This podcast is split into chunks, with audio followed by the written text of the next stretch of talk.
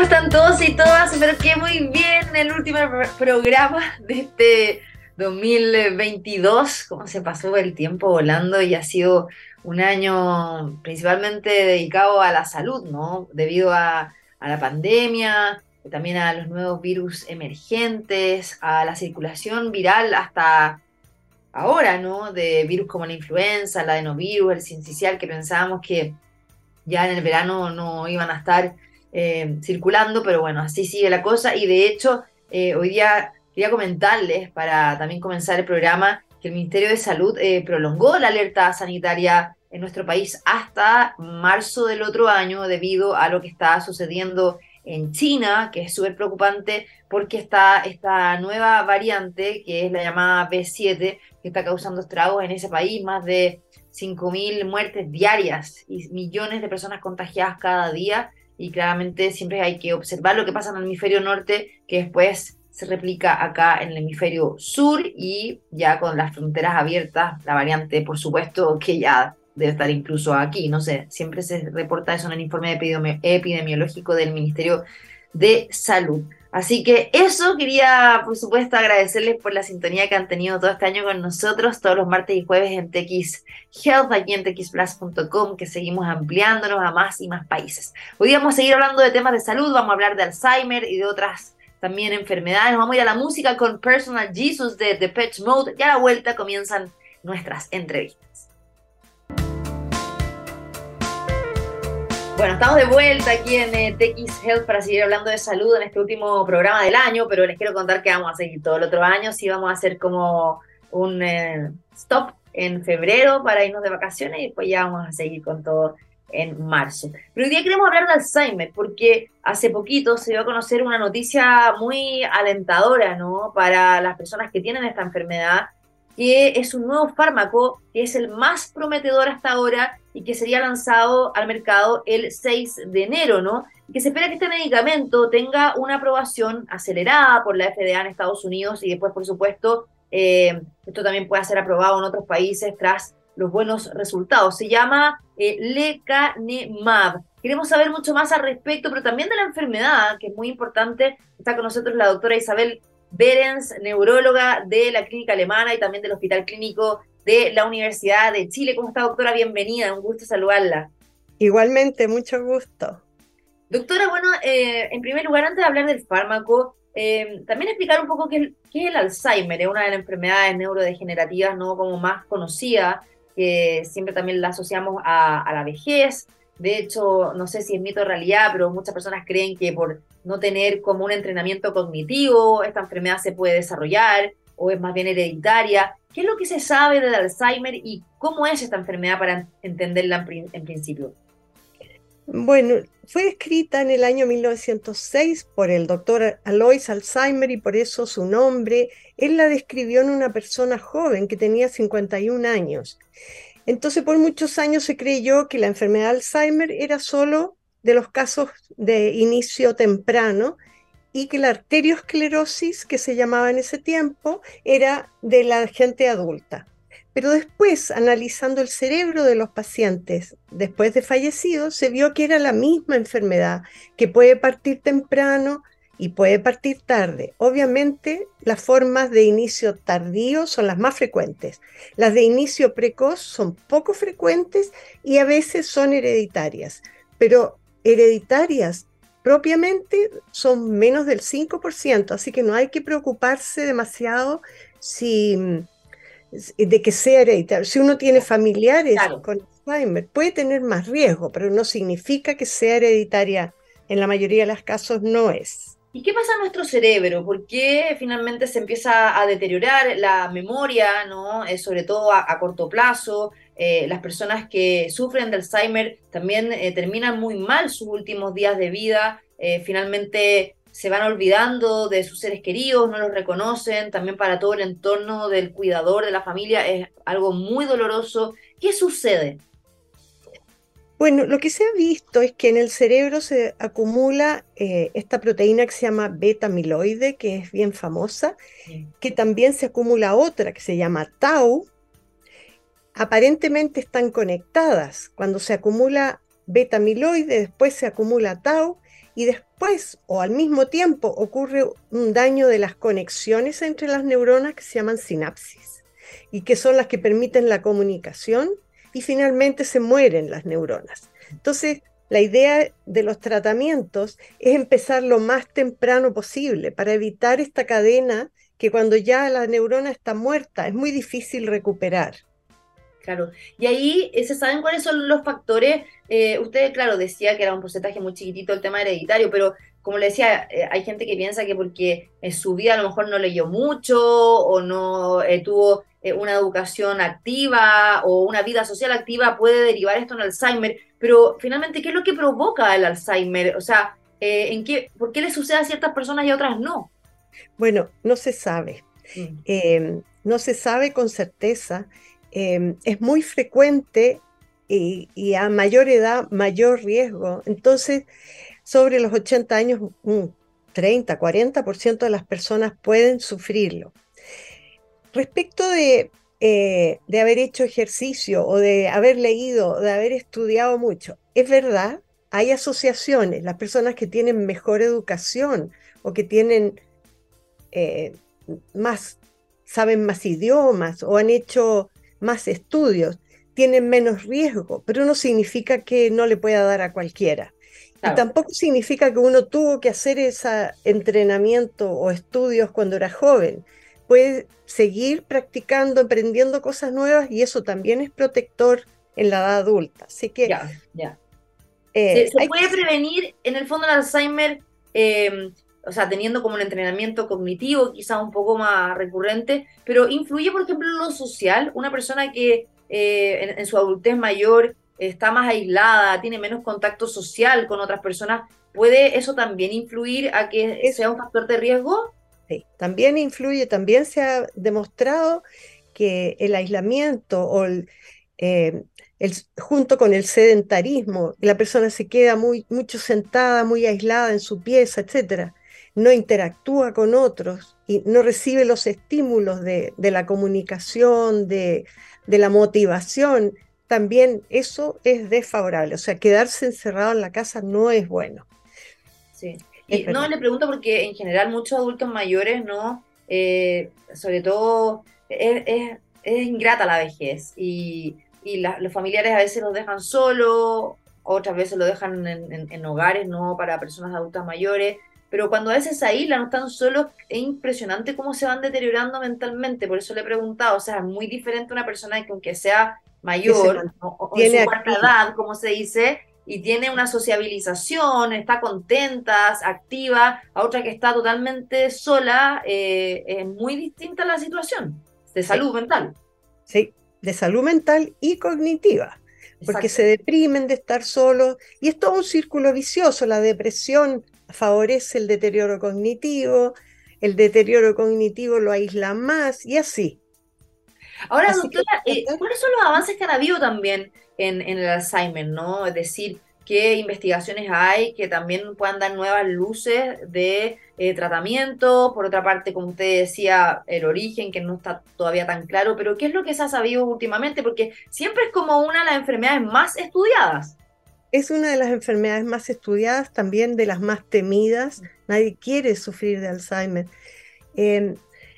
La hipótesis más aceptada de la enfermedad es esta que yo mencionaba al principio, de que se acumula este amiloide, esta proteína que es como pegajosa, de ahí se acumula tau, que forma unos ovillos adentro de la célula, se pierden las sinapsis y se pierde finalmente la neurona. Junto con eso hay una inflamación de las células y de, proteínas, citoquinas, etcétera, en el cerebro. Y todo eso va conformando este deterioro cognitivo eh, que, es, que es como al final de todo lo que está ocurriendo en el cerebro se acumula esta proteína amiloide y después tau hasta 10 o 20 años antes de que empiece el deterioro cognitivo.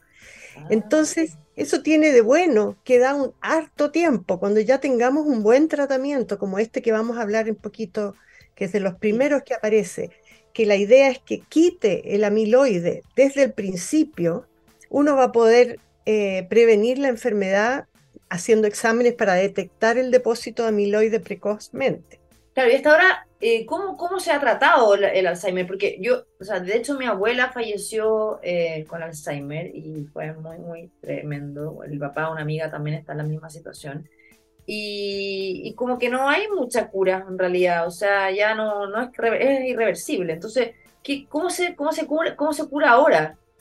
Bueno, en los tratamientos que existen hasta ahora, tienen ya 20 años, no se había logrado nada nuevo en los últimos veintitantos años. Y los medicamentos que existen actualmente, eh, aprobados por la FDA, lo que hacen es modificar los neurotransmisores, que son eh, las moléculas que pasan de una neurona a la otra. y permiten la comunicación. En las redes, en la sinapsis, estas conexiones, se libera una molécula que se llama neurotransmisor y que pasa la información de esta a esta otra neurona. Esas, em, por ejemplo, em, uno de los medicamentos que son los anticolinesterásicos, se llaman, lo que hacen es favorecer esta transmisión de una neurotransmisor que se llama acetilcolina y que tiene que ver con la alerta, con estar más atento, más, más como enchufado, más incorporado en la situación.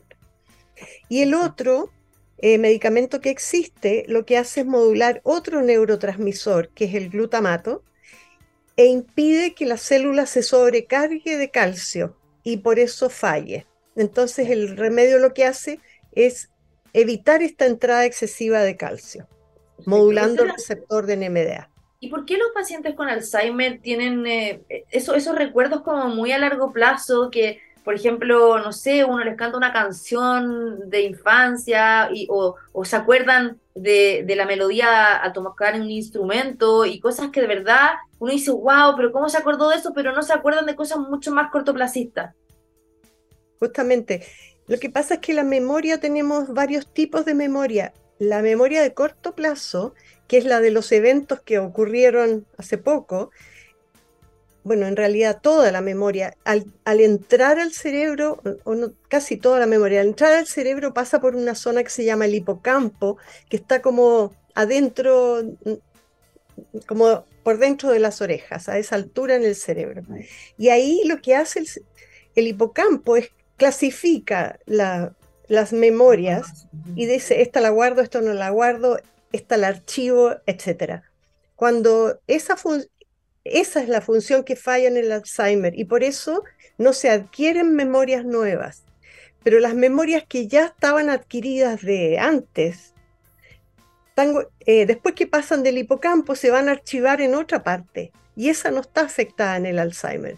Entonces, el paciente puede recordar bien cosas que pasaron hace varios años, porque esas no, no están afectadas, son las nuevas, las que están entrando nuevas las que se afectan.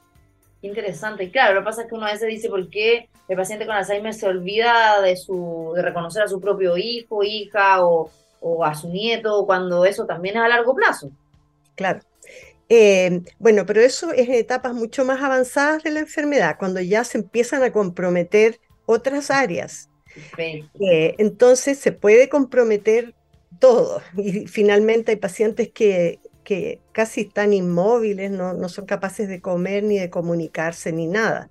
hay otra memoria, antes que me olvide, que es, se llama procedural o de procedimientos y que tiene que ver con las cosas que uno aprende medio inconsciente, medio como, eh, por ejemplo, manejar o andar en bicicleta, son memorias como más de actos. Esa también se guarda en otro lado. Entonces esa no se afecta. Incluso como entra por otro lado, los pacientes que tienen fallas de Alzheimer pueden aprender estas cosas como de rutinas y aunque no se den cuenta que lo están aprendiendo. Interesante, doctora. Vamos al, medicamento como era también nuestra noticia, ¿no? Este ensayo clínico con este fármaco que se llama lecanemab, eh, que combate al Alzheimer y que se estaría transformando en lo más prometedor como terapia em, para eh, tratarlo, ¿no? Y de acuerdo a la investigación presentada en la conferencia sobre ensayos clínicos de la enfermedad Alzheimer eh, y también publicado en The New England Journal of Medicine, eh, que es bueno, una revista científica súper importante, este remedio, eh, o sea, como que retardaría en un 27% el deterioro cognitivo después de la administración de este durante 18 meses. Cuéntanos un poco sobre esto y por qué es tan importante.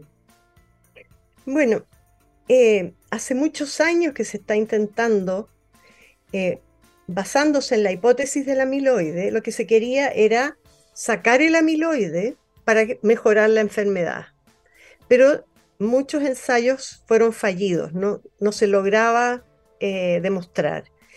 Y entonces se, pone en duda por algunas personas que en realidad sea el amiloide el, evento inicial. Lo que lo apoya mucho es que la, todas las mutaciones, todas las formas hereditarias del Alzheimer tienen que ver con el beta amiloide. Entonces eso lo hace muy mm, posible como, como causa inicial. Entonces, este lecanemab lo que hace, igual que el que salió el año pasado, que se llamaba aducanumab, son anticuerpos que eh, se comen o eliminan el beta amiloide del cerebro. Pero como mm. decía antes, tiene que ser en etapas iniciales de la enfermedad, porque si ya la neurona o la sinapsis no se pueden recuperar, no sacamos nada con sacar el evento inicial porque ya la cascada está muy avanzada. Entonces, en, este, en el aducanumab lograron demostrar que con el anticuerpo se saca, se elimina la amiloide del cerebro. Eso se vio con imágenes o con una punción lumbar mirando el líquido cefalorraquídeo, pero no lograron demostrar un beneficio clínico en la memoria de los pacientes o en unas pruebas cognitivas que se le hace. En cambio, en este, en el lecanemab, sí lograron demostrar que en 18 meses mejor, un 27% de mejoría cognitiva clínica. Claro, ahora, igual ha habido dos casos con hemorragia cerebral eh, y que esto de alguna forma como que ha producido ciertas alertas eh, ante este fármaco. Ahora, igual siempre algunos fármacos durante los ensayos clínicos generan ¿no? los que se llaman ESAVI, que son fondo eh, estos, estos como consecuencias como mucho más complicadas, que también pasó con la vacunación contra el COVID-19, hay personas que le dio miocarditis, otras no, que les dio infarto, etcétera. Eh, ¿Qué significa esto también, doctora? Porque como supuestamente va a salir el 6 de enero al mercado, sería aprobado por la FDA, eh, ¿qué, vendría ¿no? como todo este proceso regulatorio y de aprobación? Claro. Bueno, eh, es prometedor en el sentido de que por fin tenemos algo que ataque la biología de la enfermedad y que produzca un beneficio que se haya logrado demostrar. Pero todavía tiene dificultades porque estos áreas le llaman A-R-I-A-S, que son pequeñas hemorragias o pequeño edema que aparece en el cerebro a consecuencia del, del fármaco. Entonces, la mayoría de las veces ha sido inocuo los pacientes no tienen molestias o dolor de cabeza, pero algo leve. Pero han habido casos de hemorragia cerebral severa. Entonces, el, problema eh, que todavía enfrentamos, primero que no, no sé cuándo se va a aprobar, aprobar en Chile, recién se va a aprobar en Estados Unidos. Claro. Está también el problema de cómo se va a lograr eh, implementar este tratamiento, porque son inyecciones Carísimo. caro y son inyecciones endovenosas dos veces a la semana. El paciente tiene que internarse, hay que hacer resonancias de cerebro, no sé si cada mes o no sé con cada, no, es tan fácil su administración y seguimiento al final. No va a ser fácil, va a ser caro, no va a ser fácil, pero lo bueno es que de este salen otros después que van mejorando esas dificultades iniciales y es como que se abre la primera puerta para. Bueno, es como lo que pasó con la vacuna contra el COVID. Al final, todas las farmacéuticas estaban tratando de solucionar, ¿no? Combatir la enfermedad con una vacuna. Y finalmente todos sacaron vacunas, unas funcionaron más que otras, ¿no? Con porcentajes de efectividad mejores, etcétera. Así que eso es lo importante. Como usted dice, esto abre la puerta a que la tecnología y la ciencia avancen hacia una problemática que lleva, pero décadas, ¿no? Ahora, doctora, ¿por qué un medicamento como este puede provocar Em, derrame cerebral, ¿qué, hace en el fondo? no Quizás lo, que, lo que tiene el fármaco. bueno, no se sabe bien, pero puede ser varias cosas. Por ejemplo, es un anticuerpo, puede producir una reacción inflamatoria al, al tratar de eliminar el beta-amiloide, puede producir una inflamación, puede producir una inflamación de los vasos que produce el edema o que se rompan los vasos. Entonces, em, también depende de cada persona, algunas personas les pasa y otras no. Entonces, no está claro, pero hay que estarlo controlando para suspender el tratamiento o disminuir la dosis, etcétera. No sé cómo se va a hacer. Mm, bueno, eh, todos tenemos como sistemas inmunes totalmente distintos, pues, ¿no? Y reaccionamos diferente a los fármacos por algo. Algunas personas son alérgicas a ciertos fármacos, ¿no? O a ciertos principios activos y otras no les pasa nada. Y así.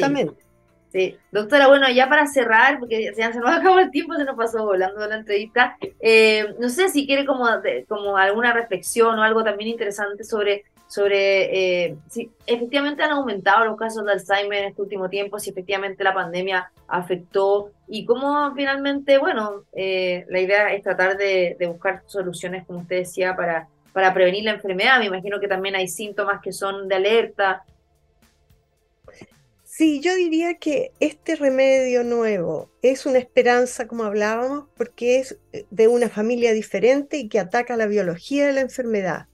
Ahora, la idea va a ser lo más precoz posible, o sea, empezar el tratamiento cuando ojalá todavía no hayan problemas cognitivos, no haya pérdida de memoria, solo haya depósito de amiloide en el cerebro, amiloide, tau, etc. Pero también tenemos, como decía tú, que preocuparnos de prevenir. Entonces, es importante que hay otros estudios que hicieron, se hicieron sin fármacos. Lo que se hizo fue, eh, se llama Fingers, eh, lo hicieron los islandeses y mm, tratar de estimular cognitivamente al paciente, hacer ejercicio, controlar la dieta para comer más sano y lograron demostrar un beneficio. Entonces, no todos son remedios, también hay cambios de estilo de vida que nos van a ayudar a combatir el Alzheimer. Perfecto. Doctora, de verdad quiero agradecerle por la entrevista, súper interesante todo lo que hoy día conversamos. La doctora Isabel Berens, neuróloga de la Clínica Alemana del Hospital Clínico de la Universidad de Chile. Gracias por estar con nosotros en TX Health y aprovecharte también desearles felices fiestas de fin de año. Igualmente, pues, felicidades a todos. Gracias. Chao, doctora. Nos vamos a la música y a la vuelta vamos a estar conociendo una guía de manejo de la obesidad, tomando en cuenta que Chile es uno de los países con más obesidad y sobrepeso del mundo, a la vuelta de la música. Ya, estamos de vuelta aquí en TX Health para hablar, como yo les decía acá, em, martes y jueves sobre salud. Y ah, tengo que rectificar una información porque le había dicho que íbamos a seguir en enero, pero no, vamos a volver en marzo recién, así que hoy día va a ser nuestro último programa del año hasta el 2023, que vamos a volver en marzo, así que bueno, después hacemos las despedidas como corresponden. Ya, pero quería aclararle eso porque me estaban preguntando ahora también por WhatsApp y por el hashtag en Twitter y en Instagram, que es eh, arroba txhealth, eh, arroba txplus, también y todo. Bueno, hoy día queremos hablar de un tema súper interesante, que es la primera guía de manejo de la obesidad, entendiendo que eh, en Chile las cifras son bastante alarmantes, que es el segundo país con más sobrepeso y obesidad según la Organización para la Cooperación y el Desarrollo Económico, la OCDE, que somos parte como país, y con el 74% de la población afectada. No solamente los adultos, también los niños y adolescentes tienen bastante sobrepeso y obesidad, siendo también líderes mundiales. Algo de verdad muy preocupante y que tiene un montón de eh, factores, ¿no? Desde la educación, la mala alimentación, etcétera, bueno, la herencia también, entre otras cosas. Queremos saber más al respecto. Está con nosotros el invitado, el médico nutriólogo y vicepresidente de la Asociación Chilena de Nutrición Clínica, Obesidad y Metabolismo, Achinumet, el doctor Manuel Moreno. ¿Cómo está, doctor? Bienvenido, un gusto saludarle. Hola, ¿qué tal, Andrea? Igualmente, un gusto saludarte. muchas gracias por la invitación a estar acá a conversar contigo este tema. Bueno, antes de hablar de la guía y cómo se figuró y, para quién está disponible y de qué se trata, eh, me gustaría que igual profundizáramos nuevamente de la problemática, porque claramente es algo que no cesa, o sea, siguen cifras que son de verdad complejas a nivel país. ¿Por qué tenemos esas tasas tan elevadas? Bueno, efectivamente es un tremendo problema eh, que no, que desgraciadamente no solo afecta a Chile, sino que es un problema que afecta a todo el mundo, a en todas partes ¿no es cierto? La, la obesidad es muy prevalente en, en, Latinoamérica, por ejemplo, efectivamente nosotros junto con México somos los países que tienen los niveles más altos de exceso de peso. Exceso de peso incluye el sobrepeso y la obesidad. En el caso nuestro, de nuestro país, hay por lo menos 7 millones de personas que tienen obesidad. Y si pensamos en las personas que tienen obesidad mórbida, o sea, aquellas personas que pesan más o menos el doble de lo que deberían pesar, hay alrededor de 600.000 personas. Eso de verdad es bastante complejo, es bastante complejo porque eh, la obesidad eh, además determina ya el desarrollo de muchas otras enfermedades que están relacionadas con esta enfermedad, como por ejemplo la diabetes, problemas ¿no es cierto? de espalda, eh, puede provocar hipertensión arterial, puede determinar aumento del riesgo de cáncer, es decir, los costos asociados para los sistemas de salud eh, en cuanto a lo que les cuesta tratar esta enfermedad y que están muy determinadas por la obesidad son muy altos. Por lo tanto, claramente es un problema de, salud pública. Doctor, pero ahí tengo dos preguntas. Una, a mí me llamó la atención muchísimo un estudio que se publicó en la revista Science en el, año, el primer año de la pandemia, donde se asociaba eh, el aumento de riesgo eh, de agravamiento por COVID-19 en las poblaciones más vulnerables económicamente porque se alimentaban muy mal, ¿ya? Eh, entonces le pregunto ahí, ¿tiene que ver quizás estos 7 millones de personas que tienen obesidad o sobrepeso, está asociado a eh, un sector económico o no tiene nada que ver? ¿Son otros factores de riesgo los que acá finalmente inciden? O, principalmente la alimentación y el acceso a la buena alimentación. mira, el, el nivel educacional este influye cuando nosotros hemos encuestado en Chile, en Chile se ha hecho la, encuesta nacional de salud, se ha visto que efectivamente que las personas que tienen menor nivel de educación ya tienen tasas más altas de obesidad que la población que ha estudiado más de 8 o 12 años, ¿no es cierto?, eh, eh, en educación formal. Eh, yo diría que es como el determinante más importante, pero absolutamente también está relacionado con las personas que tienen mucho mayor tasa de sedentarismo. Y de hecho, tú mencionaste la pandemia, ¿no es cierto? En la pandemia, eh, en, nuestro país claramente está demostrado, ¿no es cierto?, que las personas, alrededor del 60% de las personas aumentaron de peso. Sí, muchísimo. es variable, ¿no es cierto? que todo el mundo pasaba sentado, ¿no es cierto? Tenía muchas veces eh, un acceso limitado a la comida saludable, muchos pedían comida, ¿no es cierto? Eh, el delivery, entonces, y lo más probable que no era la comida más sana de la que estaban pidiendo, pero en el fondo, y la ansiedad también que ha provocado y que provoca la vida actual, o sea, las personas hoy en día tienen un estilo de vida que determina que se alimenten muy mal porque andan con poco tiempo, ¿no es cierto?, no cocinan, eh, tienen, ¿no es cierto?, la comodidad de, de, moverse en auto, ya o no caminan, realizan mucho menos actividad física que lo que se realizaba antes. Por lo tanto, todos estos determinantes probablemente se han ido sumando uno con otro y por qué hoy día tenemos tasas tan altas, tasas tan altas. Los niños juegan con, ¿no es cierto? Es que, eh, ahí, ahí va el punto, porque, claro, eh, ¿qué, ¿qué, tan hereditario es el componente como de obesidad o por otra parte, en cómo también a los, nuestros hijos les hacemos comida o colaciones saludables. O sea, los niños obesos con sobrepeso, efectivamente tienen padres que también son así, tienen esa condición o no necesariamente.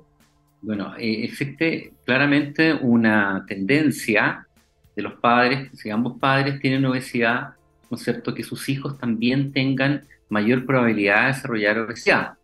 ¿ya? Pero en la obesidad no solo se heredan los genes, es decir, lo que viene en nuestras células. Nosotros también heredamos los hábitos, los hábitos, ¿no es cierto? Si tenemos hábitos de comer en forma inadecuada, hábitos de sedentarismo, probablemente nuestros hijos van a heredar lo mismo, ¿ya? Entonces, eh, ahí hay que, uno puede prevenir, puede prevenir, y eso es muy importante para los padres que ya tienen exceso de peso, que tienen obesidad, uno dice, bueno, aquí una de las cosas muy importantes es prevenir en sus hijos. Mm si usted de verdad eh, quiere prevenir que sus hijos desarrollen estas enfermedades que usted ya tiene, incluida la obesidad, la diabetes, etcétera, ¿ya? Hay que hacer estos cambios. Es lo único que ha demostrado a nivel de salud pública, por así decirlo, ya que realmente es útil. La prevención es como lo más importante, más que llegar a los tratamientos que son tratamientos limitados hasta el momento. Sí, pues ahí también pasan dos cosas. Uno es como el facilismo, ¿no? O sea, de que a veces nuestra vida es tan rápida, la vorágine, que la gente no se detiene a cocinar, entonces cocina las cuestiones más fácil y termina entregándole también colaciones a su hijo que son, compran en vez de hacer algo que sea o fruta o algo que sea de verdad como mucho más eh, nutritivo. Y por otra parte, también el cuerpo en estado de obesidad, sobrepeso, igual está en un estado inflamatorio súper grande, pues, o sea, y eso también hace que uno se pueda enfermar más. Me imagino que el sistema inmune se ve afectado. Absolutamente. Fue lo que pasó con el COVID. La mayoría de las personas que fallecían eh, tenían sobrepeso o obesidad. Exacto, tenían sobrepeso, obesidad, diabetes, ya que van de la mano los tres, ¿no es cierto? Claramente la obesidad es una enfermedad inflamatoria, ya, y específicamente el mayor riesgo se produce eh, en las personas que además de tener el exceso de peso, la obesidad, son personas que tienen mucho sedentarismo. ¿ya? Porque se ha demostrado de que aunque tú tengas exceso de peso, pero si tienes una actividad física regular, bien hecha, ya probablemente tu riesgo de tener enfermedades cardiovasculares o de tener enfermedades inflamatorias complicadas, ¿no es cierto? Como lo que ocurrió con el con, eh, ocurrió, ¿no es cierto? Eh, con eh, con la epidemia ¿no cierto? actual, ya eh, obviamente eh, el tener actividad física te va a proteger. El COVID, ¿no es cierto?, fue mucho más peligroso, fue mucho más dañino en aquellas personas que además de ser personas que tenían, que vivían con obesidad y tener diabetes, que además eran sedentarias. O sea, claramente el sedentarismo es algo que determina un riesgo muy importante, muy importante. Por lo tanto, uno de los eh, objetivos, ¿no es cierto? Eh, y entrando un poquito en las guías, ¿no es cierto? Ya entrando un poquito en las guías, ¿no es cierto? Un poquito de las guías chilenas eh, que se desarrollaron para, esta es la primera guía chilena para la práctica de una guía clínica para el tratamiento de la obesidad, ¿no es cierto? Esta, esta guía va con el objetivo de que las personas eh, y el tratamiento hacia las personas no esté centrado exclusivamente en el peso, ¿ya? sino que más bien en aspectos de salud. Bueno, de hecho, eso, eso quería comentar, que hoy día la idea también era profundizar en esta guía de práctica clínica para el manejo de la obesidad de adultos en Chile, que es una herramienta que permite también abordar esta enfermedad eh, como algo crónico, ¿no? O sea, como de una perspectiva bien multidisciplinaria, libre de estigma, que eso también es súper importante, y esto se hizo durante el 2021 y este año, donde más de 55 especialistas, de hecho, trabajaron en la adaptación de un documento eh, canadiense a eh, algo aquí en nuestro país, obviamente en el contexto cultural y social, y donde tiene 18 capítulos. De hecho, se habla desde la epidemiología, la prevención, eh, también la salud mental, la nutrición, la actividad física, otros temas como los fármacos o la cirugía bariátrica, entre otros temas. Eh, doctor, esta, esta guía, em, ¿qué contenidos tiene? No? O sea, porque también estaba viendo acá en la página web que es guía, guía eh, guías obesidadchile.com, que tiene varios, varios videos también como educativos. O sea, ¿a quién está dirigido? ¿Solamente como a los profesionales de la salud que trabajan con estos temas o para cualquier persona? La verdad es que no está dirigido exclusivamente a los profesionales de salud, eh, está, está dirigido además a los pacientes. Efectivamente, eh, la idea de hacer esta, esta guía, ¿no es cierto?, esta guía clínica, eh, esta, es una guía en la cual efectivamente fue adaptada de una guía, eh, la guía canadiense, en la cual se hizo una revisión sistemática de muchos artículos publicados y se utilizó una metodología que se llama metodología Gray, en que se evalúa la calidad de la evidencia para tomar una decisión clínica. O sea, si yo le voy a decir a un paciente, esto es lo que hay que hacer, ¿en qué me baso? ¿Y cuál es la calidad de la evidencia para decir eso? Entonces, eso es muy importante. Ya eso eh, hubo una, acá se juntaron efectivamente 58 profesionales ya de distintas sociedades científicas. Hay como siete sociedades científicas ya que están participando, entre las cuales está Chinumet, en la cual yo pertenezco, pero también está la Sociedad Chilena de Cirugía Bariátrica, eh, Sociedad Chilena de Medicina Familiar, etcétera, entre otras, ¿ya? Por lo tanto, eh, es la visión de distintos profesionales, la mayoría académicos, que pertenecemos al, área eh, clínica y al área universitaria también, ya con respecto de qué manera se pueden entregar recomendaciones adaptadas, adaptadas de la guía canadiense a la realidad chilena para de esta manera tener una evaluación clara de cómo, por qué está determinada la obesidad, cuáles son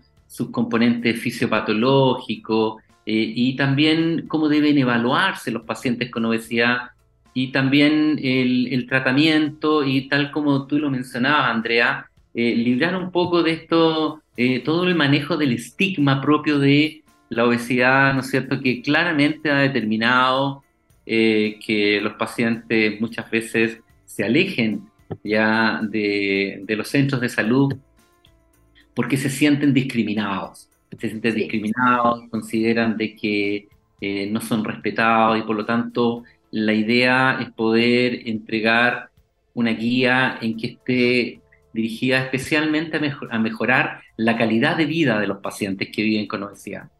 Bueno, de hecho, estaba viendo acá, por ejemplo, uno de los capítulos, porque se descargan. Eh, uno de los capítulos era, mm, eh, por ejemplo, las prácticas y políticas para reducir los sesgos sobre el peso en el manejo de la obesidad. Y varias de las recomendaciones están dirigidas a los profesionales de la salud, en fondo como que deben evaluar sus propias actitudes y creencias sobre la obesidad y considerar cómo impactan en sus propias prácticas profesionales, o que deben reconocer que el sesgo del peso eh, finalmente es un prejuicio y que también afecta su conducta hacia el paciente, entre otras más. O sea, es como bien, bien amplio. Está, está viendo acá, por ejemplo, la ciencia, la obesidad, eh, de todo un poco. O sea, muy, muy, muy claro. O sea, acá, como usted dice, está para los profesionales como una guía para que además cambien el tratamiento hacia el paciente y el paciente también se sienta más acogido y pueda ir a tratarse. Y por otra parte, para que también las personas puedan tomar un poco más de información, educación y conciencia respecto al tema.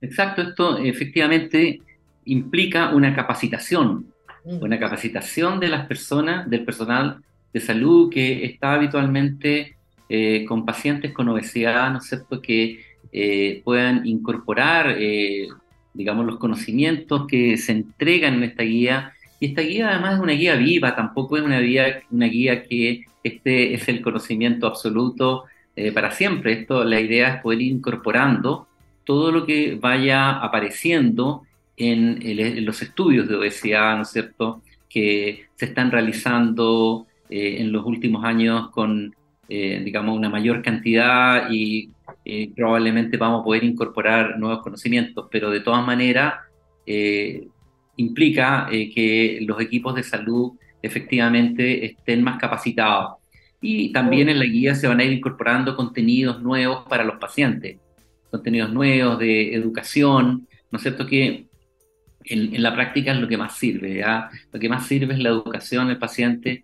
Eh, cuando nosotros hemos tenido programas de obesidad, ¿no es cierto? Claramente eh, lo que hace la diferencia en que el paciente en el largo plazo ande mejor es si el paciente logró cambiar, logró entender su enfermedad y logró incorporar cambios de estilo de vida que pueda mantener en el largo plazo. Porque esta es una enfermedad crónica. Es una enfermedad crónica.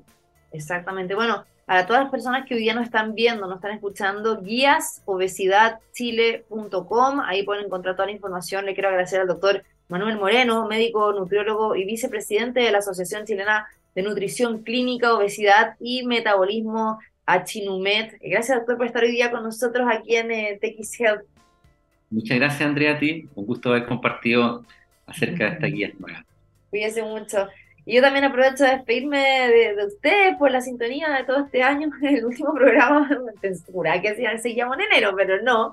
Así que agradecerles por estar hoy con nosotros, por habernos escuchado, no habernos seguido, habernos comentado, porque temas de salud son súper importantes. Yo he aprendido muchísimo de todos los expertos y expertas que he entrevistado aquí en este espacio, así que vamos a continuar en marzo del próximo año, vamos a tomar un descanso enero y febrero también para, vamos a estar repitiendo algunos programas, así que igual por si se los perdieron los pueden escuchar y recuerden que en Spotify, en SoundCloud, en txplus.com están todos los capítulos de este espacio tan importante. Eh, gracias por la sintonía, gracias al equipo que hace posible también, a la Andrea Torre, a nuestro querido Gabriel en los controles, también a Gabriel Salas, el director de la radio, ustedes, porque si ustedes no escuchan o no se conectan, imposible que tengamos este tipo de programas dedicados a la salud.